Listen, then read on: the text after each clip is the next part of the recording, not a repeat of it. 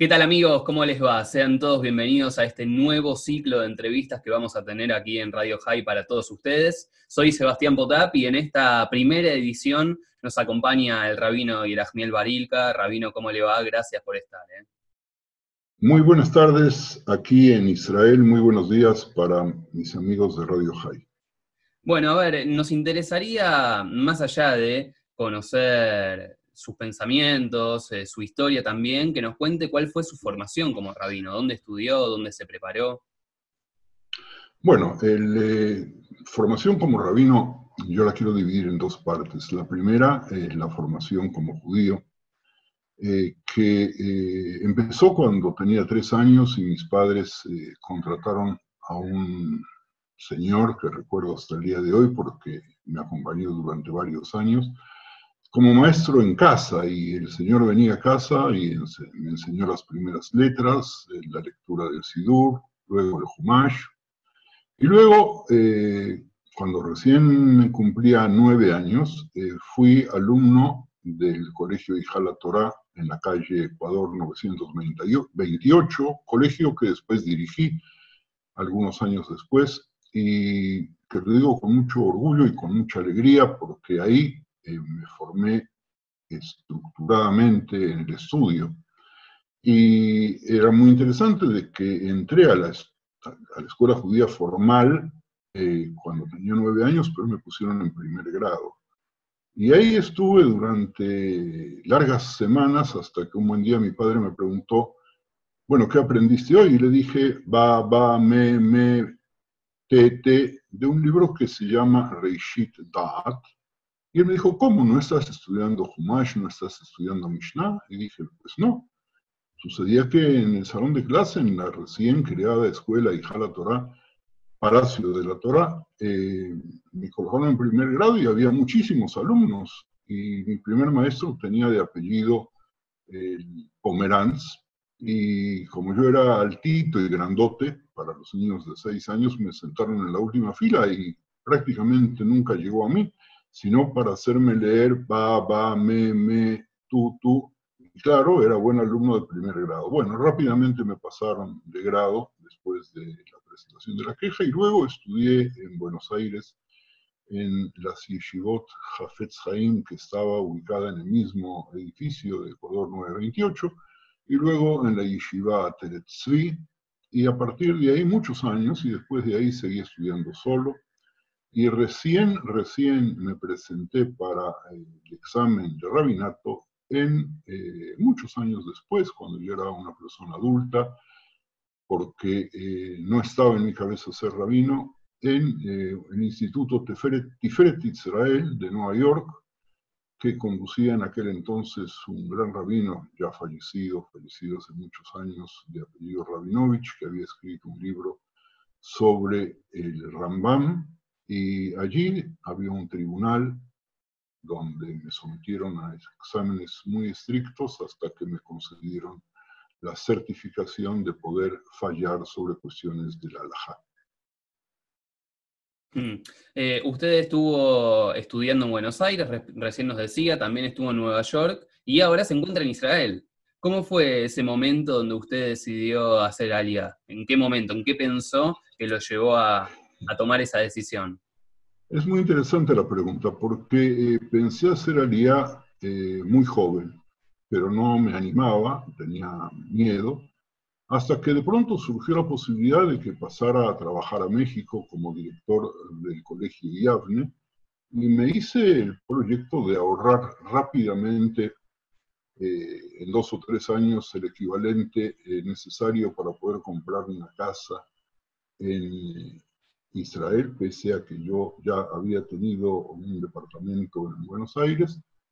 Y bueno, llegué a México en agosto de 1976 y el primero de septiembre, el 31 de ese mes, se produjo una devaluación en México de 12.50, el dólar costaba 12.50 pesos, a 24 y eh, las autoridades escolares de todas las escuelas de México decidieron que a quienes habían contratado y que habían firmado contrato con ellos en dólares les iban a pagar el equivalente en pesos anterior a la devaluación. Entonces me encontré con un conflicto que los primeros meses no podía cobrar, porque yo decidí no cobrar y no aceptar esas condiciones. Al final, eh, todos los que eran eh, maestros extranjeros, todos, excepto yo quizás, eh, eran israelíes, llegaron a un acuerdo de salarios y ahí me quedé esperando la oportunidad de poder hacer aliá, que se fue postergando año tras año, porque sentía que estaba haciendo una excelente labor. No todos opinaban lo mismo, obviamente, en la educación mexicana. Eh, y bueno, demasiados años me quedé ahí, no estoy arrepentido, al grado tal de que mis hijos mayores hicieron alía antes que yo, mientras íbamos postergando, postergando, hasta que en 1993 hicimos alía y la familia se juntó ya en Israel.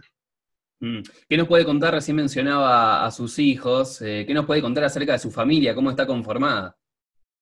Bueno, mi familia está conformada por mi señora Etel Barilka, que muy seguidamente aparece en Radio High, ustedes la entrevistan en forma bastante sistemática. Eh, está formada por mi hija mayor, la doctora Mijal Luria, que es la directora de la unidad de, vamos a tratar de llamarlo, de traducirlo al español, de disfunción sexual del Hospital Adasa en Karen, y está casada con el jefe de la unidad de cirugía de mano del mismo hospital, por mi hijo Zef Aaron Barilka, que vive en estos momentos en Estados Unidos y es representante en Estados Unidos de la empresa israelí Netafim, él es el director de mercadotecnia de Netafim, está casado con eh, que es una preciosa muchacha nacida, bueno, ya no tan muchacha, pero nacida en México y, formada por mi hijo menor, nacido en Israel, llamado Suriel, que vive con nosotros. Es decir, que nosotros en casa es, somos nada más que tres personas, porque cada uno de los hijos mayores y de los nietos, cada uno vive en otro lugar. Mm. Y a ver, eh, yo observo atrás de usted, digamos, una gran biblioteca, así que supongo que entre sus principales gustos está la lectura. ¿Qué nos puede eh, contar acerca de sus gustos? ¿Qué le gusta hacer usted en su, en su rutina diaria? Bueno, por de pronto esta es eh, una parte de la biblioteca la que ves, porque en mi casa, acá en Israel, está construida en tres pisos, no que sea una casa gigante, pero como está puesta sobre una cuesta, entonces construyeron verticalmente. En cada uno de los pisos, mi zona de trabajo es el, basement, no este lugar donde me encuentro ahora, que es el comedor. Eh, en el basement tengo una biblioteca fundamentalmente de trabajo, del mismo tamaño, más o menos. Voy a tratar de mover el ordenador, que es bastante pesado, que esta que tenemos aquí. Eh, luego tenemos otra biblioteca, que es la biblioteca de Ethel, en su habitación de trabajo en el tercer piso, y eh, la biblioteca de Zuriel. Eh, y hay diseminados en algunos otros lugares libros de todo tipo. ¿Qué hago? ¿Cuál es mi disciplina diaria en tiempos del virus, donde me encuentro encerrado? Eh, primero y después, por propia decisión, pues leo, fundamentalmente escribo, estoy escribiendo mucho, estoy apareciendo mucho en radio y en televisión. Eh, y eh, la disciplina diaria eh, tratamos de no romperla, comienza obviamente con tefilá, ahora igual, sí frente al ordenador donde estoy muchas horas escribiendo las interpretaciones de Parashat Shavua que se publican en nuestro sitio, en mi sitio propio, y que se producen también especialmente para los por ejemplo, Aurora de Israel, por ejemplo, el órgano de la Keilah Ashkenazit de México, y eh, en Facebook, donde tengo casi 2.000 Javerim, y que envío personalmente, fundamentalmente a la población de Madrid, que fueran eh, miembros de la sinagoga en el tiempo en el cual eh, ejercí como rabino, en el cual tengo cerca de 600 eh, domicilios, y bueno, es una producción fuerte que me lleva muchos, muchas horas y que me obliga a estudiar, porque cada vez que eh, tengo que escribir el artículo a veces eh, me tarda a escribirlo en el ordenador no más, en la computadora no más que 15, 20 minutos, pero para poder llegar a esos 15, 20 minutos, a veces estoy 6, 7, 8 horas, primero buscando el material apropiado para el público que conozco y por otro lado eh, decidiendo en qué basarme o a veces a partir de una idea buscando eh, lo que escribieron grandes maestros para poder seguir esta línea, eh, traduciéndola no solamente de idioma a idioma, sino fundamentalmente el pensamiento contemporáneo, porque son valores universales. En estos días, atendiendo muchas consultas, eh, también consultas trágicas, pero fundamentalmente consultas de seres humanos, de familias. Y, y me detengo allí porque lógicamente estamos atravesando un momento especial con el coronavirus.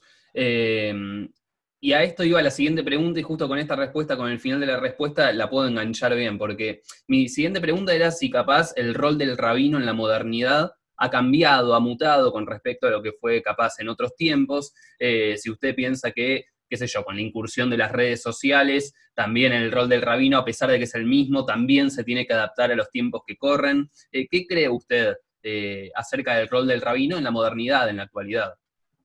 Antes que nada te quiero decir, Sebastián, de que el término rabino está utilizado eh, quizás en forma exagerada en el idioma español y en algunos otros países, a veces también en Israel, porque ¿qué quiere decir ser rabino? Ser rabino significa fundamentalmente aprobar exámenes de alajá, nada más y nada menos, pero no más. Es decir, el hecho de que de pronto eh, te presentes ante un tribunal, como se hace hoy día en Israel, y pases exámenes escritos y orales con buenas recomendaciones eh, y apruebes preguntas muy difíciles, eh, a veces hechas a cabo con, de manera tal de hacerte tropezar para ver si realmente eres coherente y conciso y sabes, pero no te facilita ninguna otra tarea que esa. Y voy a aclararme un poco más. Eh, si una persona viene a mí y me pregunta sobre temas de medicina que tienen que ver con el coronavirus, tengo una respuesta muy fácil de darle a quien me pregunte. Está formada por dos palabras en español. No sé. No tengo ninguna obligación de saberlo. Lo que sí tengo obligaciones de poder derivar a la persona que me pregunta a al profesional que si conociese alguno o a la profesión de quien lo puede ayudar. Por lo tanto, el rabino no es médico. Mucha gente viene y hace consultas espirituales y psicológicas. El rabino no es psicólogo, no es psiquiatra, excepto haya estudiado en paralelo esa carrera. No tiene por qué saber. Y como no tiene por qué saber, tampoco tiene por qué contestar las cosas peores que le puede suceder, lo que le pueden suceder a las personas y a las familias en el pueblo judío y a quienes no judíos que asisten de alguna forma a nosotros, es contestar sin estar preparado para eso. Tampoco el título que conseguí después del examen eh, no me facilita para dar bendiciones mayores que las que puedas dar tú, Sebastián. Mucho menores que las que está obligado a dar el Cohen cuando se coloca frente al público y dice los versículos que la Torah le obliga, porque él no es más que transmisor de bendiciones que aparecen en la Torah. Eh, y voy a seguir descartando eh, cosas que tienen que ver con lo que la gente cree que es un rabino. Tampoco el rabino que recibe un título tiene poderes mágicos. Tampoco tiene capacidad de dar talismanes ni dar ningún tipo de objeto que va a protegerlo de la enfermedad. En el caso específico del coronavirus, yo tengo una sola respuesta. Primero, depende de qué país me consulten. Primero, obedece las normas de la autoridad de salubridad en tu país. Segundo, mi especialización sobre el virus del corona es grandísima. lávate las manos con agua y jabón por lo menos cada dos o tres horas. Lava y repasa las manijas de las puertas y todo objeto que pudo haber sido tocado por alguien. En el caso nuestro, nadie entra en nuestra casa. Disposiciones del gobierno israelí son bastante claras. De todas maneras, eh, y pese a que somos solamente tres, cada uno tiene su propio baño, cada uno tiene casi sus propios utensilios, eh, tratamos de no acercarnos a nadie. Por lo tanto, ¿qué hago yo en este tiempo? Si la consulta es una consulta alágica, lo que hago, lo que trato de hacer es dar la respuesta alágica, una de las eh, últimas preguntas que creo que es muy interesante compartir con eh, todos los que están viéndonos en estos momentos es ¿qué hace un doliente o una persona que tiene aniversario por el fallecimiento de algún ser querido para poder decir Kadish cuando no puede ir a las sinagogas y no puede participar del Minyan. Y esa fue una de las preguntas importantes que recibí hace relativamente poco tiempo, porque todo este problema de la corona es eh, reciente y las restricciones de concurrir a las sinagogas en casi todos los países son recientes, en algunos todavía ni siquiera hay restricciones y continúa la gente yendo. Pues lo que yo eh, averigüé y encontré fue un fallo de un gran rabino israelí que planteaba si el Kadish tiene las características de una braja, si es como una bendición. En el concepto judío de las bendiciones, cuando uno va a comer un objeto, va a cumplir con un precepto, eh, tiene que tener intención y eh, tiene que cumplir, obviamente, eh, evitar equivocarse. Es decir, si una persona quiere comer una manzana y hace la bendición por el vino, pues esa bendición equivocada se llama braja de batala. Es decir, es una bendición que no, no tiene valor. Y hay una fórmula talmúdica que al nombrarse el nombre de Dios en vano, pues hay que corregirlo y uno dice unas palabras para eso. Y encontré un fallo rabínico que planteaba que hubo discusión, por cierto, que el Kadish no es una bendición. Por lo tanto, eh, si el Kadish no es una bendición y se recita, pues no hay posibilidad de que caiga en la categoría de Brajale Batala, es decir, no hay un Kadish que se diga que no tenga sentido porque es una oración. Y entonces, a partir de ahí, se fueron formando eh, minyanim, a partir de, esa, de ese fallo, se fueron eh, formando minyanim virtuales, donde eh, se reúnen por medio de Zoom, fundamentalmente, o por otros eh, sistemas, 10 o 12 o 13 personas que rezan conjuntamente, no es un minyan, no es un minyan así esté formado por 100 personas, porque hay partes de la oración que se pueden decir únicamente en minyan y en esta característica no es un minyan, pero sí esa persona puede decir Kadish y al decir Kadish se reencuentra y se reconforta con eh, sigo mismo en el recuerdo del padre, de la madre, del hermano, del hijo, de, algún amigo por el cual él dice eh, y es muy importante que se sienta bien. Y lo otro que puedo hacer, y es solamente un ejemplo de los fallos, no sé cuánto tiempo dispongamos, pero eh, este es un ejemplo. Y el otro es poder escuchar, poder escuchar y aplicar el sentido común, que es un sentido que seguramente compartimos con eh, centenares de personas que no hicieron ningún tipo de estudio en la yeshiva y que no saben nada de Talmud, pero tienen sentido común. Eh, Rabino, yo para agradecerle, eh, nos parece interesante en esta sección, y comenzando con usted obviamente, eh, si tiene algún objeto significativo que le represente algo, si nos puede mostrar, si nos puede contar acerca de algo que a usted le represente mucho, que tenga un significado especial, un objeto, un libro, algo.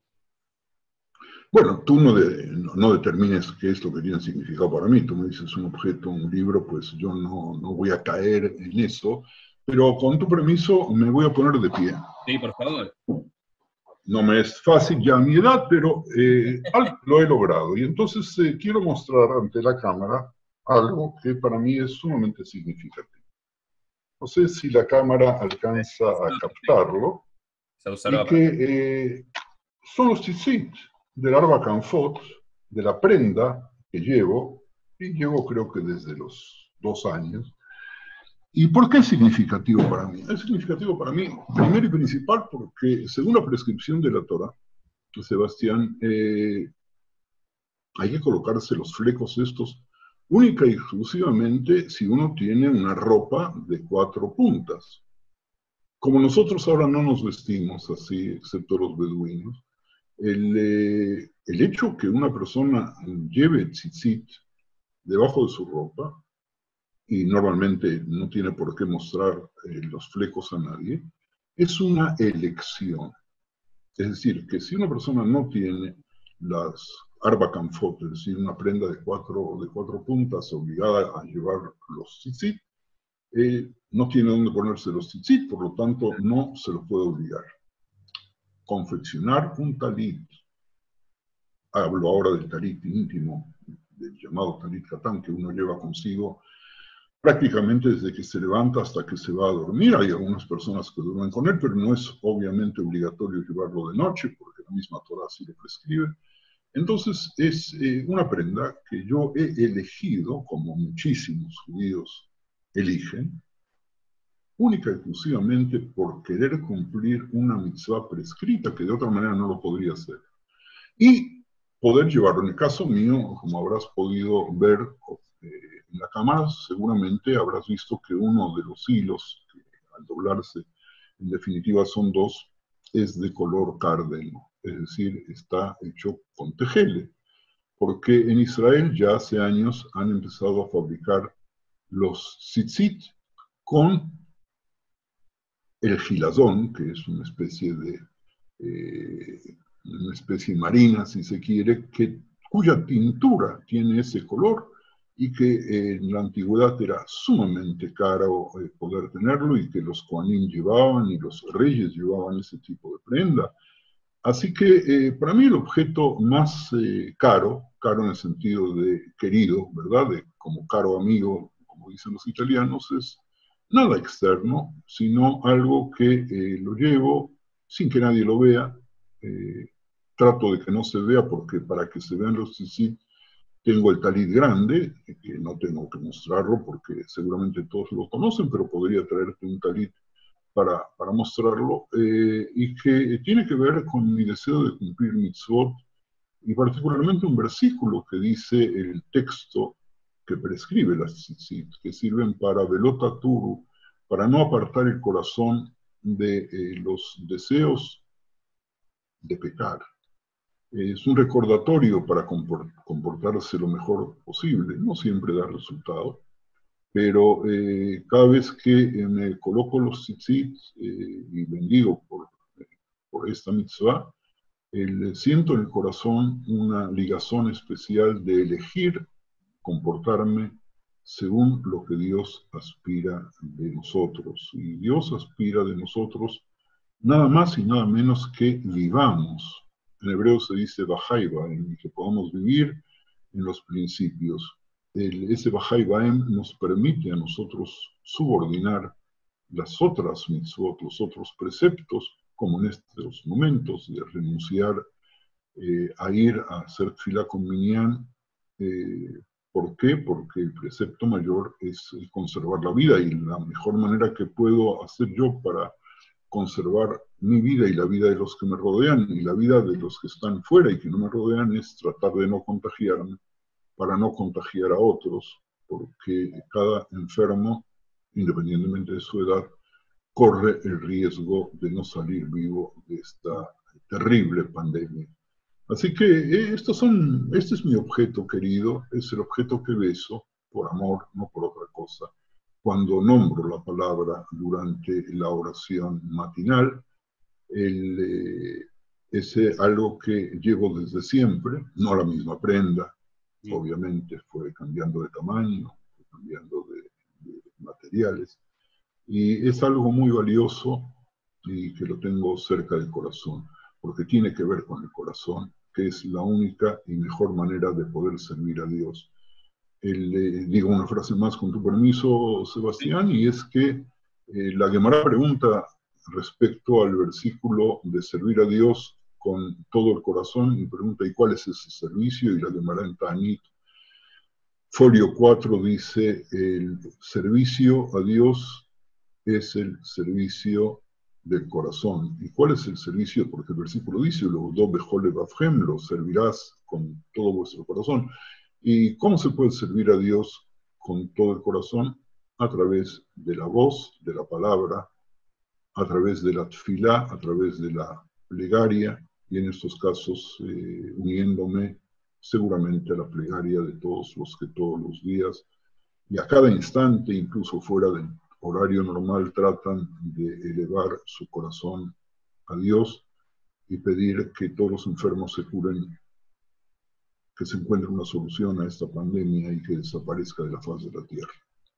Ojalá, ojalá, Rabino, le agradecemos mucho por su tiempo, la verdad ha sido eh, bueno su testimonio, claro, y hemos podido conocer un poco más acerca de su vida. Le mando un abrazo enorme y bueno, ojalá la próxima vez que hablemos sea por una situación mejor.